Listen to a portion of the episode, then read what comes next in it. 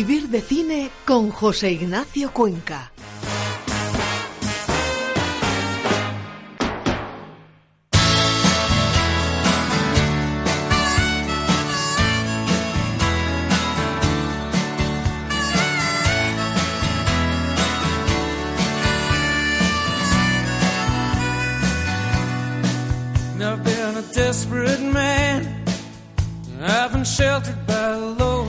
Seguimos aquí en Vivir de Cine repasando la cartelera y los estrenos que han llegado este viernes a los cines.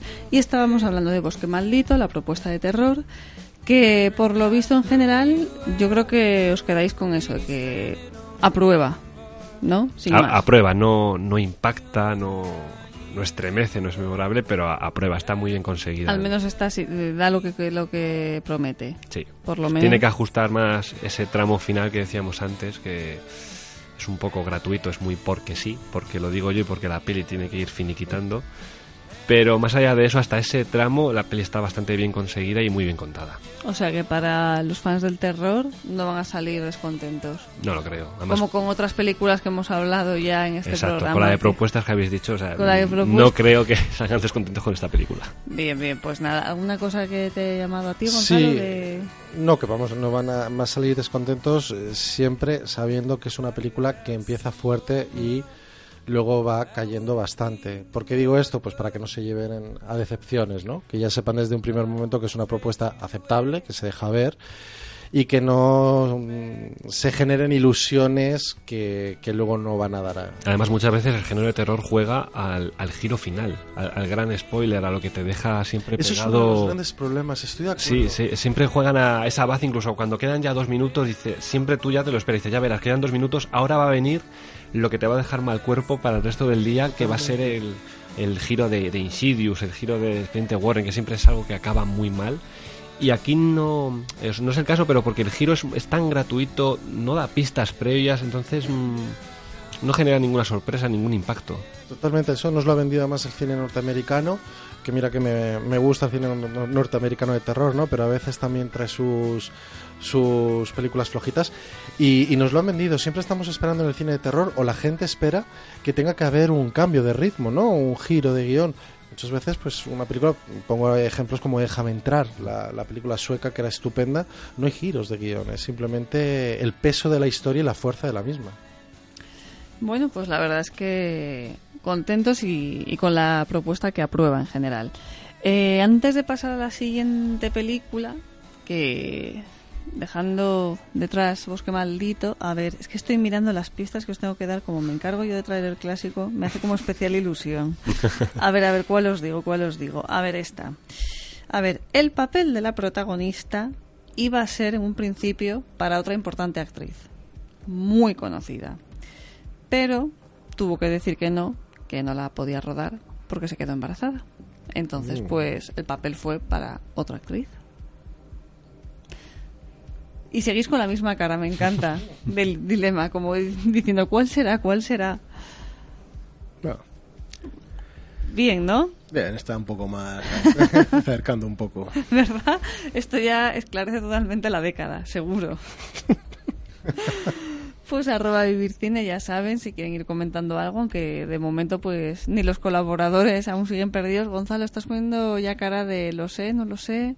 Es que tengo hay un, hay un proyecto, que además la dirección artística es muy buena, ¿Ves? Ya sé, es que como la segunda que ve, seguro que me vas a decir, la tengo.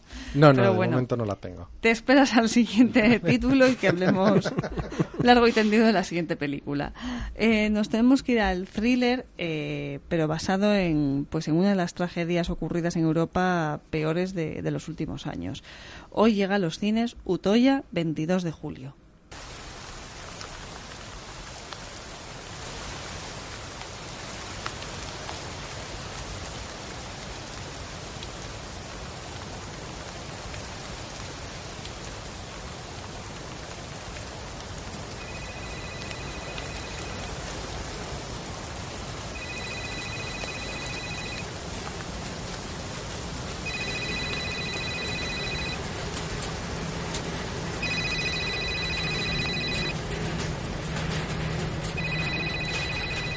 Pues la verdad es que la película, eh, básicamente hemos oído el tráiler, no hay opción de tener eh, tráiler en castellano, pero simplemente este primer tráiler que nos suena simplemente lluvia, muchos móviles que suenan a lo largo del metraje también, te mete de lleno bastante lo que va a pasar en la película. Ya he dicho, la categorizan de thriller, eh, pero basado en hechos reales, que yo creo que da más, eh, más cierto miedo, la verdad. Yo la pondría en terror directamente.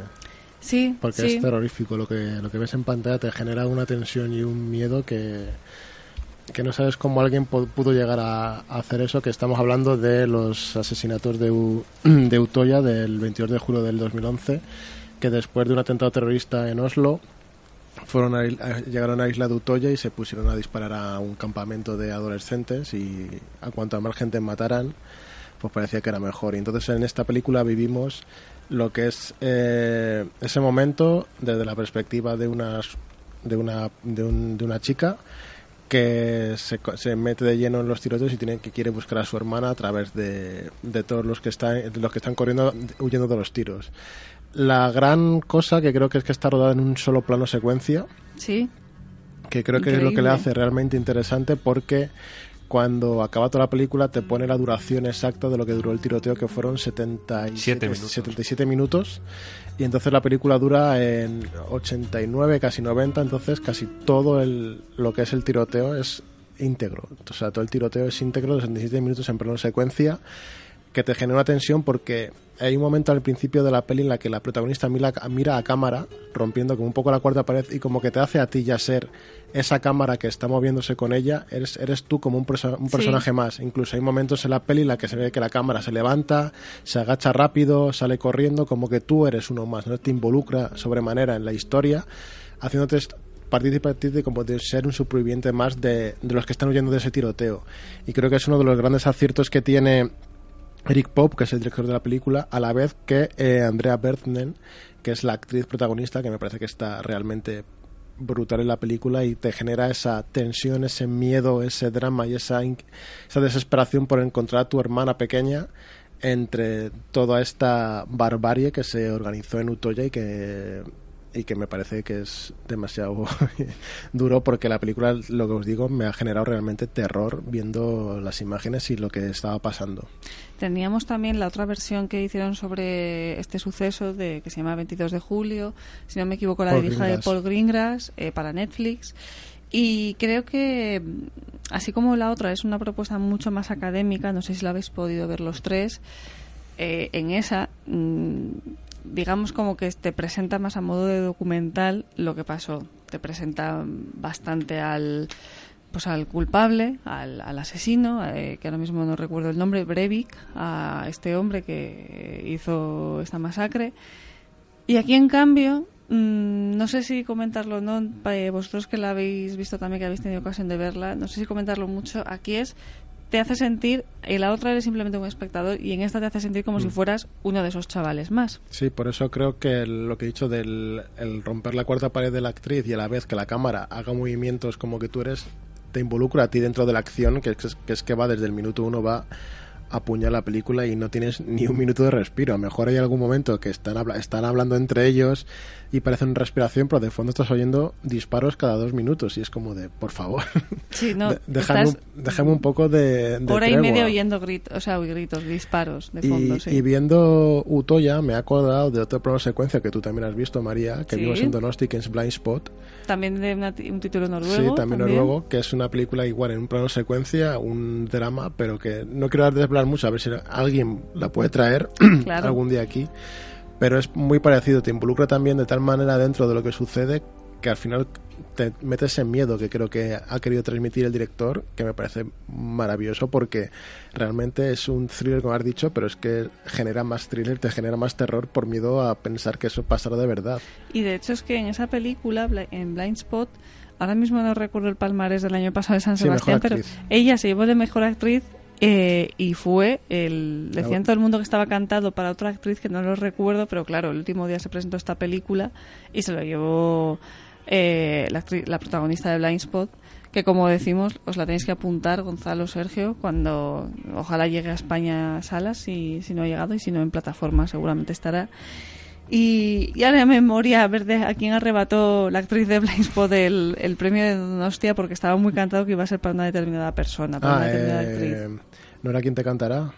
Ah, ser. sí, Ana Joan Imri, cierto. Nayan Inri. Que estaba o, fantástica. o Eva Llorach. Una de Sí, las dos a Eva. A Eva Llorach. a Eva Yorak. Y claro, tuvo la mala suerte, bueno, mala suerte de que se presentó esta película, pero bueno, tiene el feroz, tiene, Sí. Tiene todos los premios ahora mismo y el Goya, con lo cual no hay problema para Bueno, y Yorak. volviendo a Utoya, creo que es que es una de las sorpresas Sí. de, de la semana, esta película, que a simple vista puedes decir, bueno, una película pequeñita, pero que cuando la ves diariamente dices, dame más. ¿A ti qué te ha parecido, Sergio? Yo todavía no me he recuperado. Eh, es una hora y media que a mí se me hizo eterna, no en el mal sentido, pero muy eterna porque es, es una angustia constante. Yo no, yo hacía mucho que no lo pasaba tan mal eh, viendo una película. Lo eh, sufres, realmente sufres. Me, además es una película que el, el- ya no lo que cuenta, sino el cómo lo cuenta es muy importante por lo que decía Evo del, del plano secuencia. Además me gustó mucho el plano secuencia, me maravilla esa técnica y es muy artesanal porque hay películas como Birdman que son dos horas de plano secuencia, pero hay mucho truco, mucho Sí. artificio. De hecho, en ocasiones se nota el truco y aquí, pues no sé si lo habrá. Imagino que sí, porque es complejísimo hacer esto a la primera. Claro, y, y ir por, por donde hicieron el recorrido en esta Exacto. isla, que acaban, bueno, Acaban no estamos haciendo el- spoiler como en el Rey León, Acaban incluso en la orilla. de- acabaron en la orilla, claro. Pero si hay truco, a mí que me digan dónde lo han hecho, porque está todo muy bien eh, rodado a- al milímetro. Y la película, la verdad es que tiene escenas eh, durísimas. Hay una en concreto que es- a mí se me encogía el corazón. O sea, yo afortunadamente nunca he visto morirse a alguien en, Ah. en persona, pero yo creo que es así como sucedería. O sea, es, es sobrecogedor. Y eh, algo muy llamativo, eh, que decías la versión de Paul Gringas, que no he visto, que se centra mucho en la versión del culpable. Pues aquí es todo lo contrario, es que aquí nunca llegas a verle, solo oyes disparos, ves a gente correr en todas direcciones, mientras los personajes intentan esconderse o, o planear un- una fuga. Solo oyes caos, de vez en cuando disparos, a veces muy lejos, a veces más cerca, que es cuando te asustas. Y el miedo que pueden dar en un sonido de móvil, ¿eh? Exacto. Y, pero no hay un villano al que ver, al que, No, no, al que es que eso es lo enfrentarte. que solo ves amigos heridos, solo ves cadáveres, solo ves caos y, y gente huir. Y si ves al, al terrorista, simplemente les ves en, en flash así de repente, que a lo mejor la cámara se levanta y ves Sí. una, una sombra al fondo, Mm, Una silueta así, una Una silueta y vuelve a esconderse. Y como dice María, qué miedo da una llamada de móvil y qué miedo da llamar a tu familia y decir que la quieres porque no sabes si vas a volver. Sí, o sea, el despedirte de, de tus seres queridos, yo creo que es algo que no se le des- no se lo deseo a, O sea, no a- a nadie. o sea, Es una sensación que no quiero comprobar nunca. Lo que es llamar de, de decir os, qui- os quiero porque no sé si va a volver de esto, porque lo que está pasando aquí es inexplicable. Que nadie, claro, no, no sabían a qué se debía ni, ni nada, que sí. es lo que, lo Y que además, esta película es, es muy difícil de, de recomendar porque a, a mí me ha, mar- me ha maravillado, me parece genial, pero ni siquiera yo sé si la volveré a ver porque no sé si quiero, me extraña, si ¿eh? quiero volver a, a pasar por este, por este trago y no sé si quiero que alguien pase por él. Aunque creo que en el fondo es una película que, que hay que ver y experimentar. A mí es curioso porque esa sensación de no querer volver a ver una película solo me pasa con una. Esta también lo entiendo perfectamente, no sé si me atrevería, pero me ha pasado solo con Bailando en la Oscuridad. Sé que no voy a volver a verla en mi vida y la vi hace 18 años en el cine. O sea, y, y dije, ya, suficiente, o sea, porque destroza. Y en esta entiendo que también pueda pasar. Habéis dicho la escena, pues sí, de a lo mejor ver a alguien morir, que puede dar idea. Pero a mí también creo que me generó mucho más miedo eh, cuando la protagonista, que lo hace de maravilla, la verdad, eh, entabla una conversación con un niño pequeño Sí, y que le dice, eh, también suenan, dicen bastantes cosas, pero dice, eh, corre y quítate el chubasquero. Sí. Que además recordemos, pues un chubasquero amarillo, tal, normal, Sí, como eres, tiene un, que ir. eres un blanco. Eres un blanco fácil, dice, quítate, sí, y, y que el niño no se va.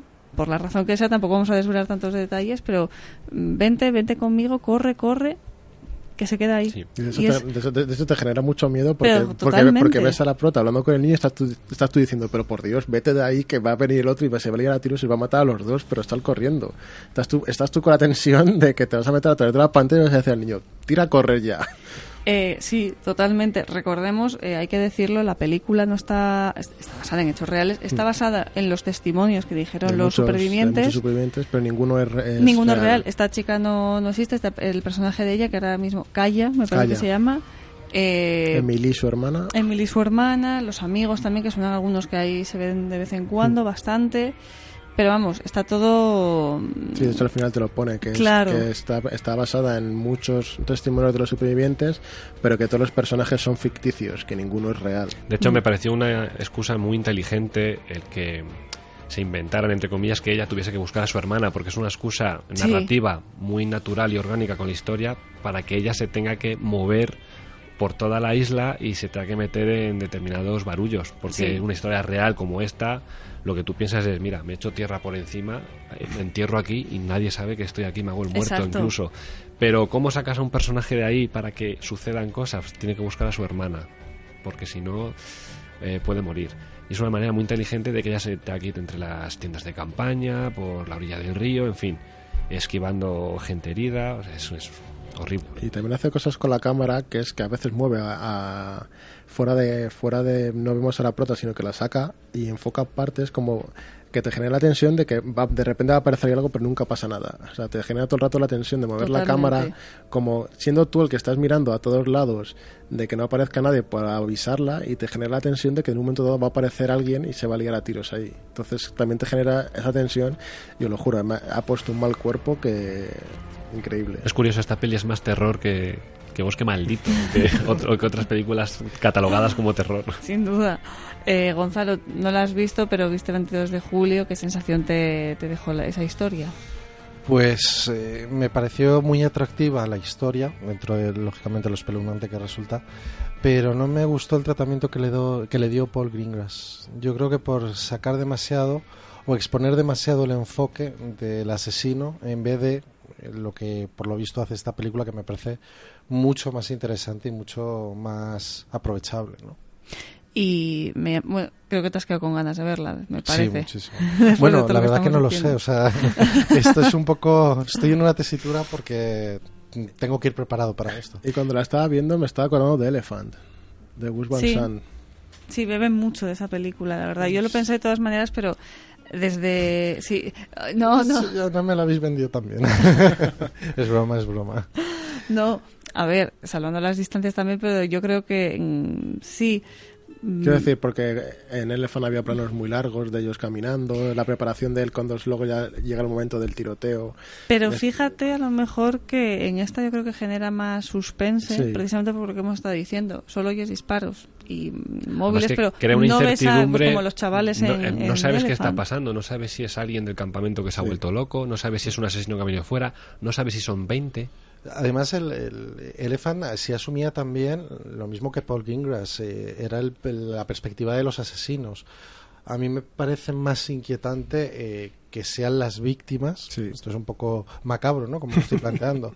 Pero me parece mucho más inquietante a nivel cinematográfico que sean las víctimas quienes sean las protagonistas y que precisamente, lo que me parece todo un acierto, es que el asesino no lo veas, que solamente sepas que está ahí por disparos, por movimientos, por ver un cuerpo en el suelo. Eso me parece terrorífico. Si es que, de hecho, como espectador, te va a ser muchísimo más fácil identificarte con la víctima que está Claro, huyendo, que eso. posiblemente es, Dios no lo quiera, lo que te sucedería a ti en esa situación, que ser el que lleva el arma. Es que además cuando es eh, la película asume la perspectiva de, de quien lleva el arma, ahí tiene que entrar en el retrato psicológico. Y por ejemplo, Elephant, a mí me falta mucho el retrato psicológico. En el documental también me pasaba.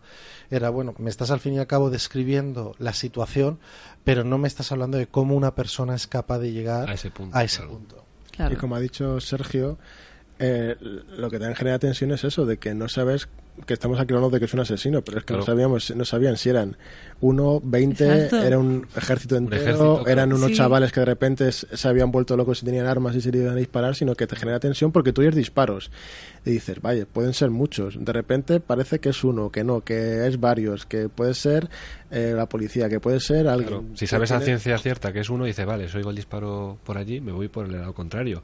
Si no sé si son 30 o 20, da igual donde Lo que vaya, pasa van a es que estar por todos lados. Estás todo el rato escuchando disparos y claro, te generas la duda de si es uno, hay varios están repartidos por toda la isla, están concentrados en un punto, entonces te generas la tensión de, porque los chavales están todo el rato escondidos de, si me levanto me va a aparecer uno por cada lado, entonces no saben cuántos son. Entonces Ellos mismos, los mismos chavales lo dicen, la isla es muy pequeña, Mm. tampoco, tampoco hay muchos sitios donde huir, donde esconderse. no Exacto. de hecho, en, en una carrera se llegan a. O sea, mira si- cómo de una esquina a otra, De sí, una que esquina llegan, a la, llegan a la orilla y dices tú, madre mía, la isla es diminuta. Entonces sí, pero es- vamos. Eh, recordemos, a ver, que, que también eso da quizá más miedo. Está basado en hechos reales, que esto Eso, es sucedió. lo- eso creo que es lo peor de la película, que sabes Totalmente. que lo que estás viviendo, Se vivió. multiplícalo por un millón, que es lo que vivió esa gente. O sea, Y a, a eso voy precisamente. En esta línea que seguimos de lo políticamente correcto últimamente en ficción, eh, esta película se ha hecho. eh, se ha hecho, eh, se presentó, no sé si fue el año pasado, en, en la Berlinale, no en este me parece. Creo o que fue en- este, ¿no? ¿En este? Creo que fue este Puede y- ser, que, puede ser. que entró que entró a última a ultimísima hora en competición. Bueno, sí, pues hace siete, ocho años eh, de, de los hechos de Utoya. Y se ha podido hacer, que es prácticamente antes de ayer, cuando sucedió, y se ha podido hacer esta película. Entonces, no sé si es a lo mejor pues la mentalidad a lo mejor más abierta y un poco más eh, no cerrada tan, a lo mejor, eh, que siempre se suele achacar a, a los escandinavos o a, lo, o a lo mejor a nosotros, porque ¿qué hubiera pasado si un hecho así eh, se lleva al cine en España, un hecho similar de terrorismo, porque mucha gente siempre se lleva las manos a la cabeza con estas cosas de y cómo se puede hacer esto, cómo se puede hacer lo otro, y en cambio esta historia se ha podido ver la luz, esta y la de Greengrass, que es el mismo suceso. No sé cómo lo veis de todas maneras, el tema eh, este, si podría haber tenido más represalias, eh, ¿cómo lo veis? A- acorde de todo lo que hablábamos antes de lo políticamente recorrecto en el cine infantil. A mí me parece muy bien que, que se apueste por estas historias, sinceramente. Es parte de la historia, parte de nuestra historia, de la historia escandinava, y es lo que hay que hacer, ¿no? Eh, eh, aquí en España, pues lo poco que se ha hecho, pues te diría que es La Seizabala y, y Sí. alguna... Además, películas subvencionadas por, por periódicos, ¿no? Que al fin y al cabo... Bueno, a lo mejor esta película ha generado polémica en Noruega, no lo sé, pero hubiera, este hubiera tipo- sido llamativo. Todo este tipo de... Mira, acuérdate con la película de World Trade Center de, de Oliver Stone, ¿no? Que tardó bastante y que luego fue una película bastante más suave de lo que realmente fue todo esos... Fueron todos esos Que acontecimientos. de hecho era mejor la que se centraba en el avión. Que no- United 92 de Paul Greengrass también. Que era Creo bastante, que era de Paul Greengrass. No me acuerdo si era de él, o sea, pero también que de era, un- que era bastante superior a la de Oliver Stone.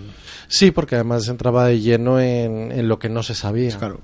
Eh, la de Oliver Stone lo que me ha sorprendido es que fuera tan políticamente correcta siendo Oliver Stone, Ya. siendo un- una persona que te había hecho Platoon, nacido el 4 de julio, era como esto, no, no me coincide que seas tan patriótico con lo que me estás contando. Y fijar, ya para ir terminando con, con esta película, sabemos, en esta película sabemos también lo que pasa, Mm. conocemos los hechos, pero aun sabiéndolo, es capaz de sorprendernos. Sí. Ya no vamos a decir nada más, pero, o sea, juega hasta el final y sorprende hasta el, hasta el último momento. Sí, porque conoces los acontecimientos, pero como se focaliza sobre todo en la historia de una chica y Sí. no de un campamento, sino de una chica, no sabes la suerte que puede o no correr esa chica en la búsqueda de su hermana. De ahí, eh, por eso digo que la trama es muy inteligente porque se basa en un hecho real, sabes lo que pasó allí, entonces dices, bueno, pues está todo el pescado vendido. Pero al centrarse en esta chica y en su historia, Mm. es donde de verdad te, te atrapa. Sí, porque no pone tu empatía en, en muchos personajes, sino solo en uno. Entonces tú desde el minuto uno estás con ella. Eres, vas con ella, ella va andando, andas con ellas, va a ver a su hermana, va- vas con ella, va a comer algo, vas con ella, estás todo el rato con ella, empatía con ella. Y al final, por la que sufres es por ella. Totalmente. Y además que siempre lo has visto desde la distancia, ¿no? Esto, por más que lo leamos, por más que nos aterrorizamos cuando lo vemos en los medios de comunicación, es cuando lo vemos expuesto a la gran pantalla cuando decimos, ostras, es que pasó realmente esto. Esto fue real, fue una matanza real. Mm. Desde luego. Pues mm, ahí queda la propuesta que creo que es desde luego la que mejores críticas ha conseguido de todas las que llevamos y vamos a presentar en esta semana y, y la que recomendamos o no O- o no eh, Por valor cinematográfico sí, pero Desde hay que tener hay que tener estómago. Hay que tener un buen... Bueno, no sé si un buen día, porque a lo mejor tienes un día per 10, ves la peli y dices, Ya, pero, adiós. pero si- pero si tienes un mal día, uf, ¿cómo puedes acabar? En fin, No pues sé. ahí queda y que el público elija. Nos tenemos que ir a la siguiente propuesta, pero antes, a ver, a ver si con esta pista que os voy a dar eh, sabéis adivinar, os acercáis más al, al clásico. Gonzalo, ¿estás atento? Sí, Es que ya lo digo porque como es el que me pone más caras de estoy ahí, ahí, ahí, casi lo tengo, ¿no? A ver, vamos a esta. Pues a ver, eh, la película obtuvo una recaudación que fueron tres veces su presupuesto. Con lo cual estamos hablando de un exitazo en taquilla. ¿Bien?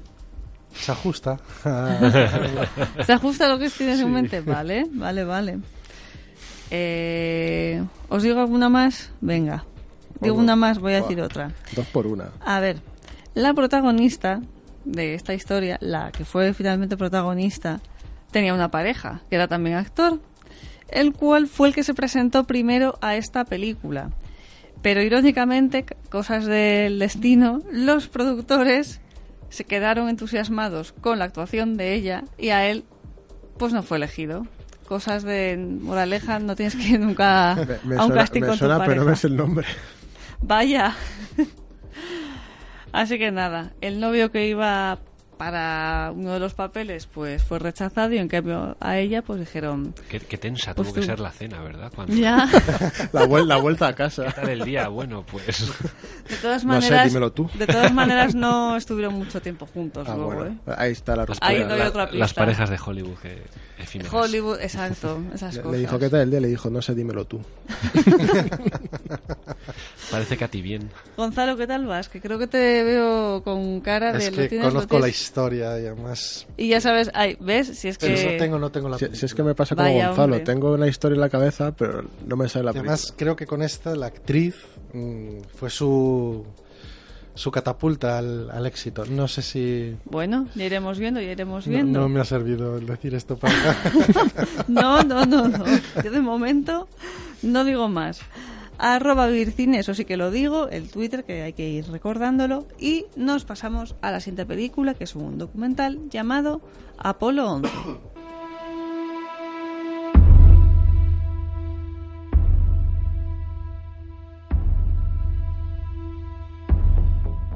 I'd like to know what you feel uh, as far as the responsibilities of representing mankind on this trip.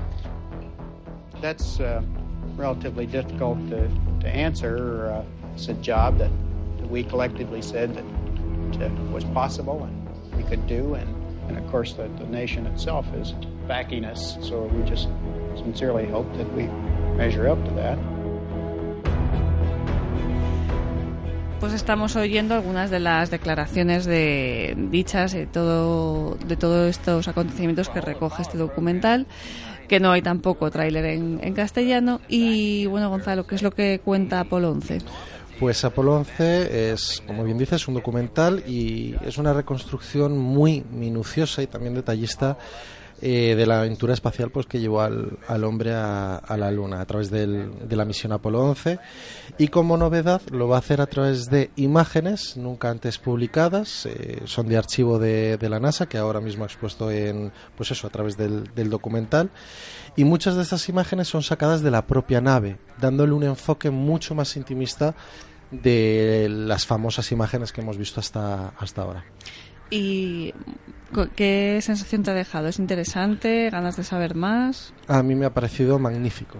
Magnífico, primero, la historia a mí me, me, me deja obnubilado, me encanta, la, la aventura espacial de- del hombre en la luna. Y luego creo que acierta mucho en, recoger esas nuevas imágenes. Imágenes, algunas están coloreadas, algunas también son en 70 milímetros, por tanto le da un aspecto muy cinematográfico a, a esta propuesta. Combina con lo que son las grabaciones originales, por tanto hay momentos de gran emoción. Y, y creo que está muy bien llevado sobre todo por un montaje fantástico. El montaje de esta película es el gran acierto de, de la misma. Es un montaje muy dinámico, un montaje que no da tregua y que hace que bueno, pues mm, algo que todos conocemos eh, resulte sorprendente a medida que avanzan los minutos. ¿Y lo recomendarías para verlo antes o después de First Man? Como acompañamiento. que A la vez, elija. entonces. Sí, que cada uno elija.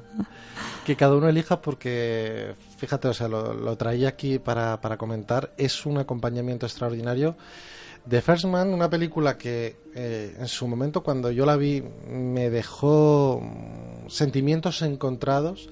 La he revisionado además en 4K y creo que es una magnífica película que no supimos, me incluyo en, en, en ello porque, porque así lo viví, no supimos valorar en su momento. Creo que es bastante, bastante mejor de, De lo que se pensaba. esperábamos. Yo creo que por ser de Chazelle, haber dirigido La La Land, Es que, White claro. Plus, películas de un ritmo endiablado, y de repente nos encontramos una cinta mucho más manida, ¿no? Sobre. Es que en sobre general, sí, la gente yo creo que no supo entrar, y yo sigo sin entrar en la película porque me dejó muy fría First Man, pero no supo entrar eh, la crítica y eso luego le hizo que fuera de la película más olvidada dentro de la carrera de los Oscars. Pasó sin pena ni gloria, cuando a lo mejor podías haber sido, la factura era bastante mayor que muchas de las que llegaron, las cosas como son, pero es lo que tiene.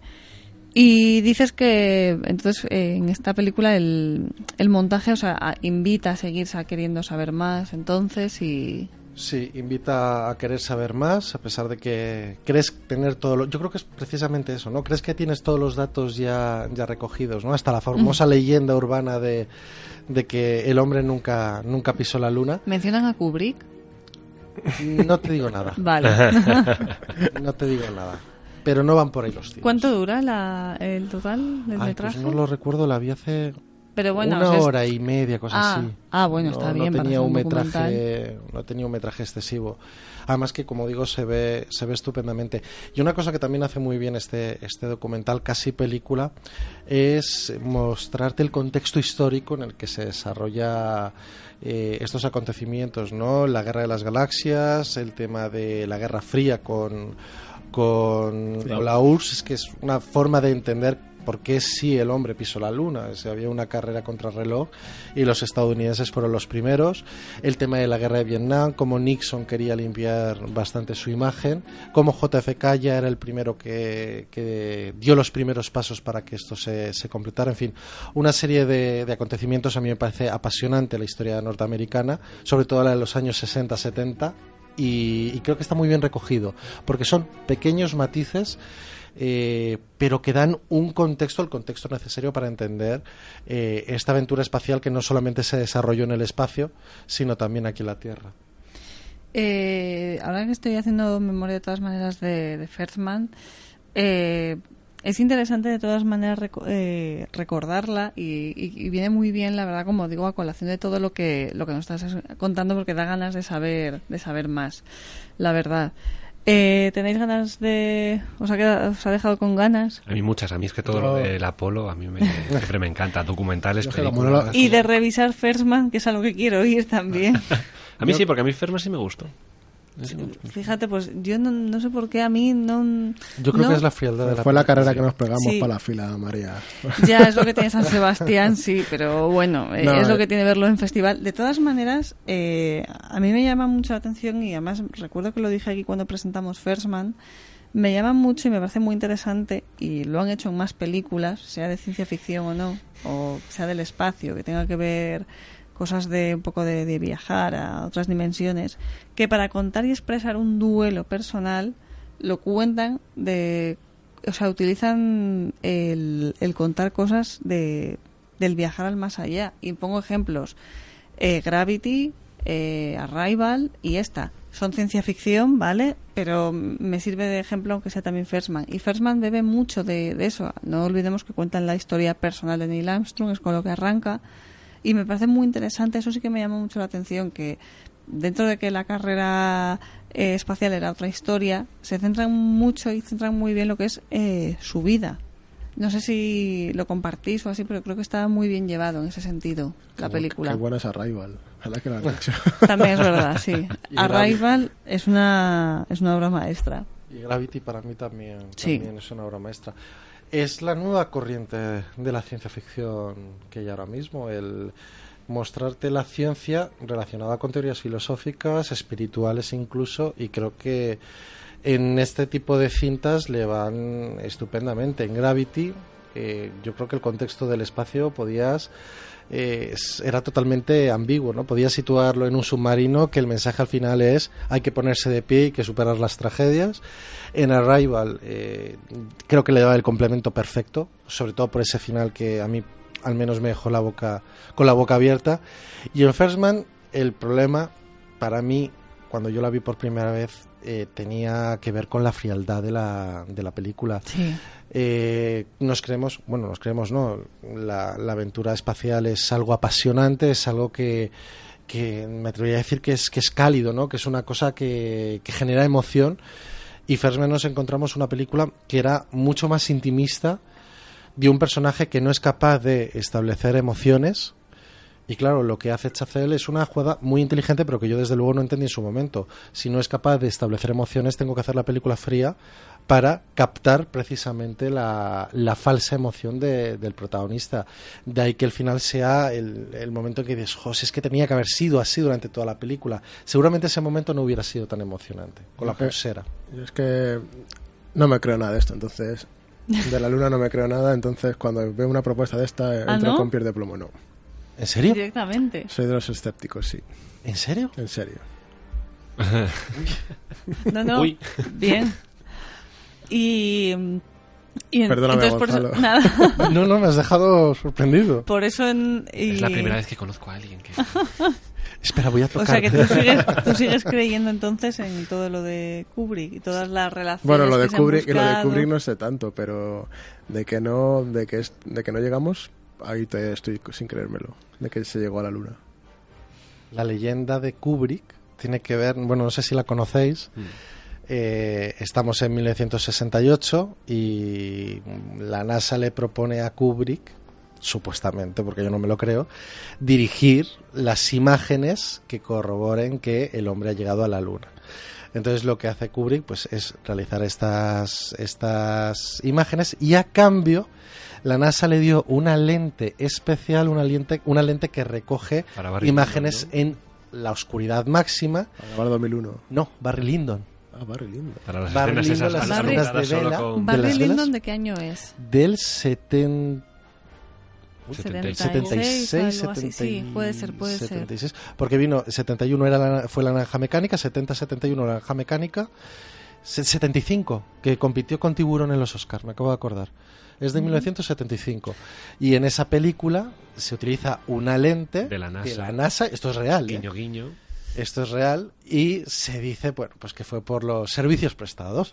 Y luego las maravillosas teorías de que metió pistas en, En El Resplandor, es lo que iba a Eso me decir. Bueno, ese encanta. documental es maravilloso. Ese documental me encanta. Porque ¿Cómo está se el niño eh, Habitación dos- 237, Room 237, creo que se llama.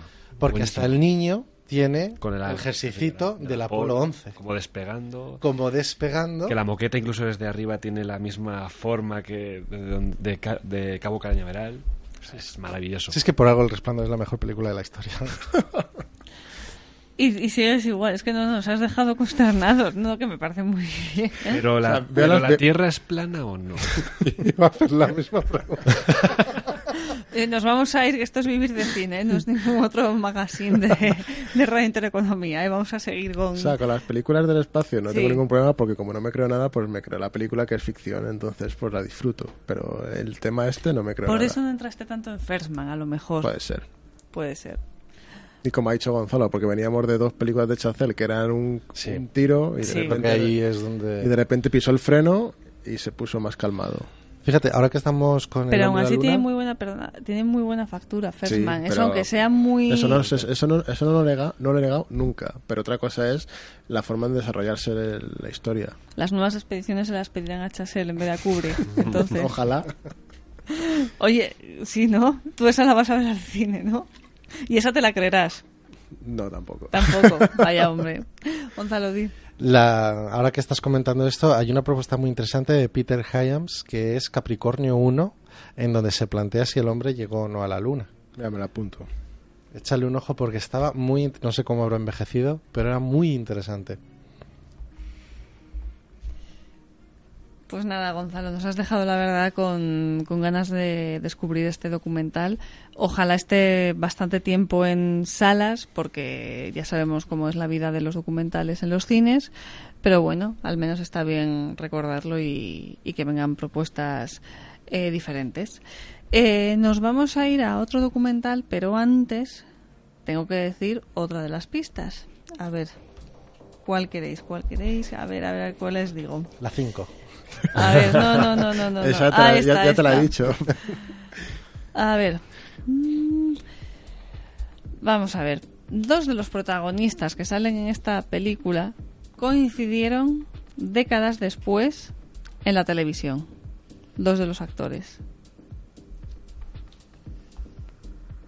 En otra propuesta bastante diferente a- al clásico que, que os he traído hoy. Bastante diferente. No, estoy perdido. Yo también. Está me ha descolocado. ¿Sí? Ya la propuesta que tenía Gonzalo ha hecho.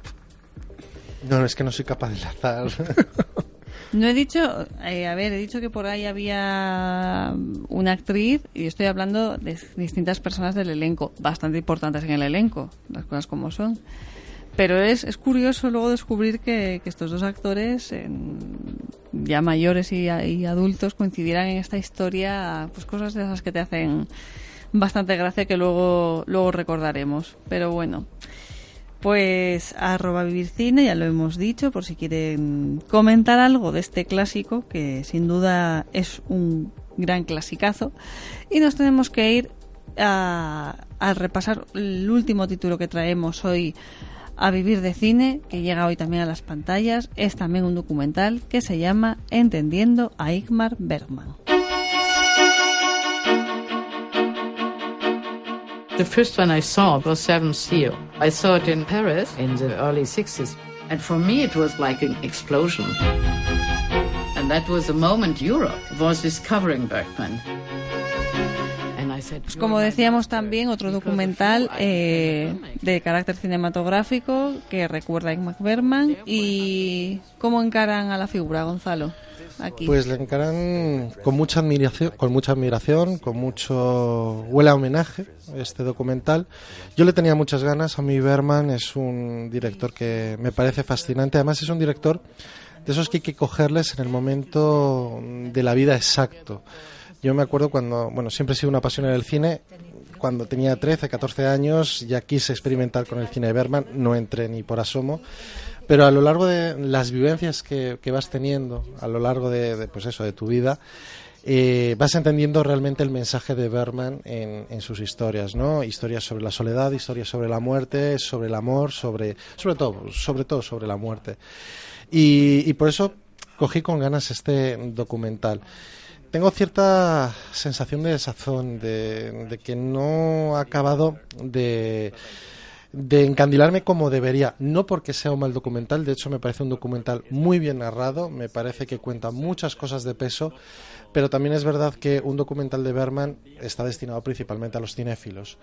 Y creo que aquellos a los que nos enamora este, este director sueco, bueno, pues muchas de las cosas, de las impresiones que saca la directora ya las conocíamos y eso hace pues que, que no tengamos los detalles ¿no? que, que, hemos visto en otros documentales sobre directores, pues por ejemplo como el de Alfred Hitchcock, el de, el de Hitchcock, eh, Hitchcock Truffaut. Hitchcock Truffaut, que a pesar de que era la entrevista podíamos ver imágenes eh, inéditas que a mí me, bueno, me, me, dejaban atónito. ¿no? Aquí sí que tira de muchas cosas que los cinéfilos ya conocen. Aquí por el título se llama Entendiendo. Eh, las personas que no estamos a lo mejor tan próximas a mí, yo creo que es uno de los directores que más títulos tengo pendientes de él. He visto, pero tengo que ver mucho más de él. Eh, entendiendo o puede ser como descubriendo también. Es para también por eso digo eh, es para los que quieran descubrir a este cineasta efectivamente. O es para los fans no es más para los que quieran descubrir al cineasta.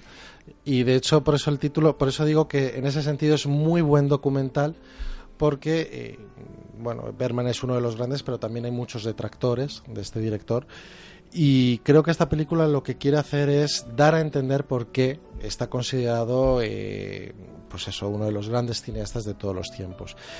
¿Para quiénes? Para aquellos detractores que no acaban de entender muchas de las inquietudes que siempre acaban mostrando en su cine. ¿Qué pasa? Que para los fans esas inquietudes ya quedan muy impresas en, en sus películas. Y eso hace pues que los detalles que comenta pues sus temas universales no porque al fin y al cabo son son claves y son muy están muy muy sólidos en sus películas. Ya los conocemos Así que yo tiraría más para aquellos nuevos cinéfilos que quieren entender el cine de Berman. Esta película hubiera sido para mí yo de 16, 17 años que todavía no entendía qué quería decir este director en sus películas. Pero a tu yo le hubieras dicho, mm, me ha convencido, no me ha convencido, ¿cómo lo cómo has reaccionado ante él? ¿En qué sentido? La película que se te ha gustado, la compras, La película es ¿no? interesante. Es la película es interesante, interesante. vale. Y creo, de verdad, creo que es por todo lo que al fin y al cabo conozco del director, por lo cual no me he entusiasmado. Yo pedí un poco más, ¿no? Esa faceta desconocida que, que no aparece en la película. Pero porque soy yo, creo que a nivel general, siendo objetivo, es un buen documental, es un documental fuerte y sobre todo es un documental en donde me siento muy identificado por la admiración que procesa hacia Berman. Cristian, Sergio, ¿tenéis ganas de verla? Yo sí, a mí todos estos documentales sobre cineastas, sobre el, el mundo del cine, sobre su visión, curiosidades de cómo parieron alguna, algunos de sus guiones, algunas de sus escenas, a mí siempre me maravillan. Yo primero haré como tú, María, y me pondré a ver más títulos de, de Berman antes, a lo mejor, de enfrentarme al documental. Yo tengo varios y, y desde hace tiempo además, y algunos también que recuerdas, que eso pasa mucho y seguro que eso habrá pasado, de ver alguna película, esa con Fanny y Alexander, verla, recordar lo que estaba haciendo en el sofá de mi casa cuando la ponía, ver, recordar los anuncios de televisión española, Cuando había anuncios cuando había anuncios de televisión ¿Qué española. Y incluso la escena que sale en el anuncio recogida y luego verla, pues que la estaban viendo en mi casa y la tengo aún vista. He visto más cosas de él y así, pero precisamente esa aún, no sé por qué, aún no he podido. Pero bueno, hay muchas películas que recuperar y, y es lo que tiene el cine. Pero bueno. Pues la verdad es que hasta aquí la- el repaso a la cartelera. Han venido bastantes más títulos, pero teníamos que escoger estos cinco. Y creo que ya podemos dar paso a hablar del clásico. Y antes os digo las otras pistas que tenía guardadas para ver si os vais acercando más. ¿Tú estabas perdido? Me ha perdido la televisión. Vale, bueno. ¿Y vosotros qué tal vais, Sergio, Eh, Cristian? Mal. Yo he perdido. Qué sinceridad, Cristian, desde luego. Pues a ver, a ver, a ver.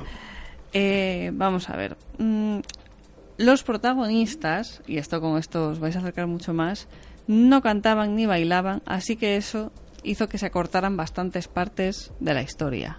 Los actores. Eso por un lado. Y os digo esta con la que ya vais a saber cuál es.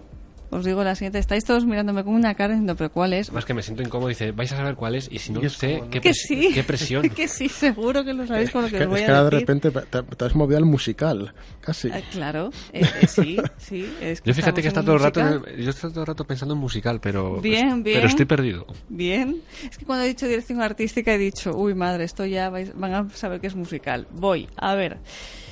En diciembre del año que viene llegará el remake dirigido Ah. por uno de los grandes de Hollywood que Ay. está actualmente rodándolo. Ya, por fin. Ya, ya ¿Quién sé. quiere decirlo? A ver, la vez. A Sergio, los tres. vaya. Venga, vale, Sergio, dilo. West Side Story. Bien. Anda, que si falla ahora. Qué mal. Tenías la presión.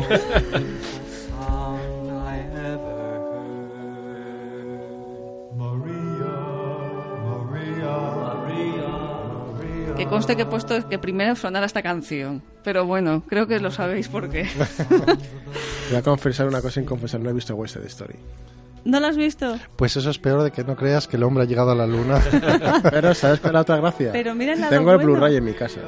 Pero mira el lado bueno, ya sabes lo que es eh, ir a vivir de cine, de que te descubren películas. En parte yo te veo que eres afortunado, Cristian. Te vas a dejar sorprender por esta película. Lo, lo peor es que tengo West Side Story apuntada desde Años A, años a saber cuántos, pero nunca he encontrado el momento que diga voy a ver. pongo. Pues mira, eh, este fin de semana, Sí, de que hecho, hace va a hacer calor, te la vas a poner y, y es que es una, la verdad es que es una gozada. No sé si sois fan, Sergio Gonzalo, Yo de la, la yo la descubrí hace tres años la vi por primera vez, que era la eterna pendiente de los clásicos.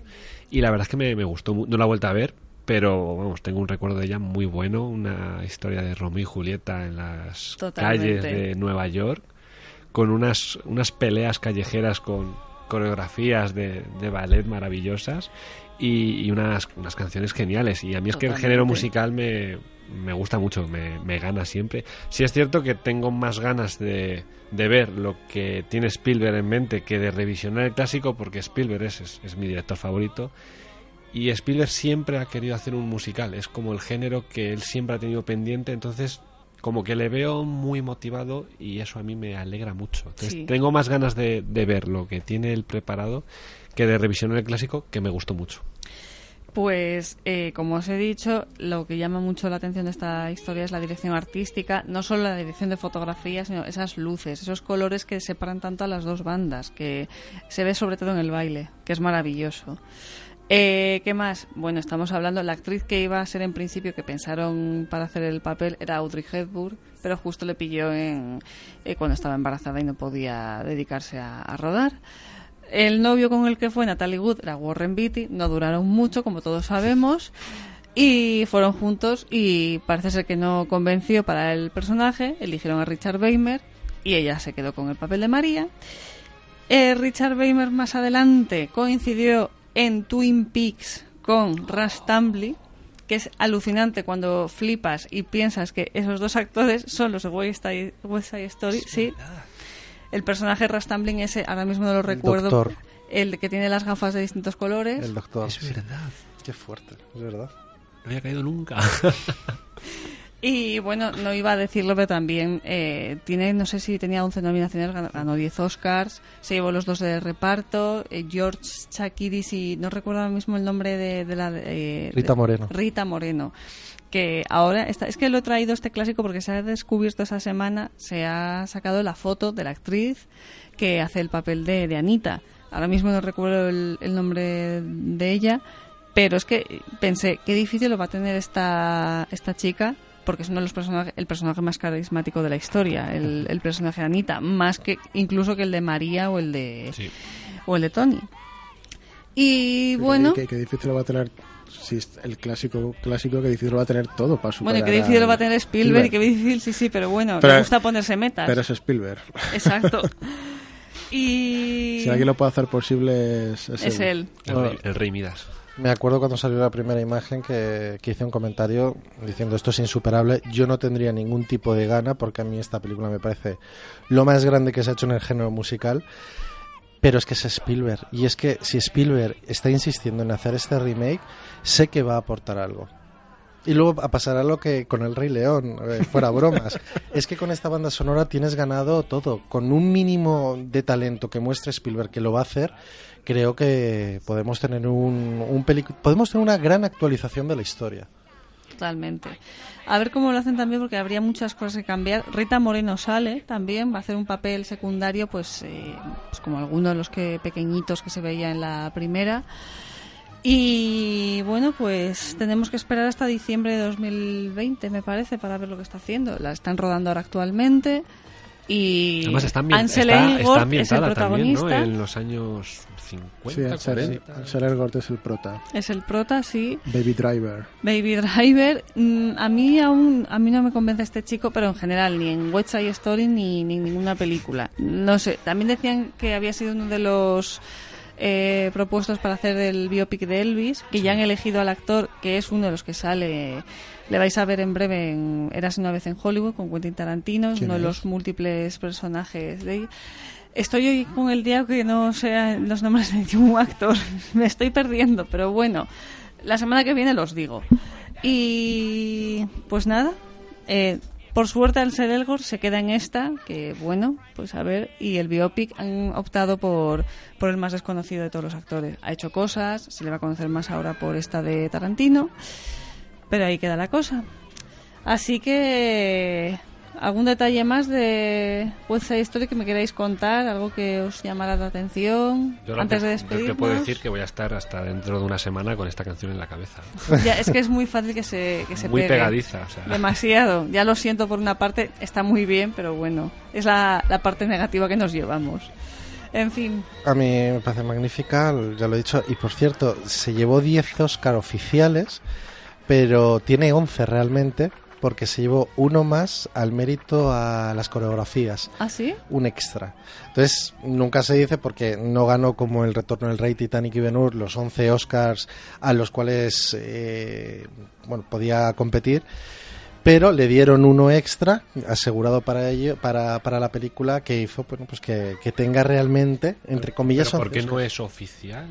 Porque en aquella época eran estos Oscars, pues por ejemplo con Blancanieves y los siete enanitos, que se hacían especiales para premiar algo que hasta entonces no se había hecho. Y estas coreografías, creo que era la coreografía, fue tan bestial lo que, lo que, se, lo que hizo Jeremy Robbins, que era el otro director con Robert Wise, que se decidió premiarles eh, al mérito, eran premios al mérito artístico, en este caso por, por las escenas tan brillantes que aparecen en la película. Eso sí lo hacen los semis, que sí que no, que sí que creo que son los semis, que sí que dan premios al mejor elenco, al mejor reparto, y algunos premios sí que dan al mejor, al, al mejor, sobre todo en general de, dentro de la película, más que mejor solamente a, la- a un actor o a una, sino reconocen el trabajo de todos.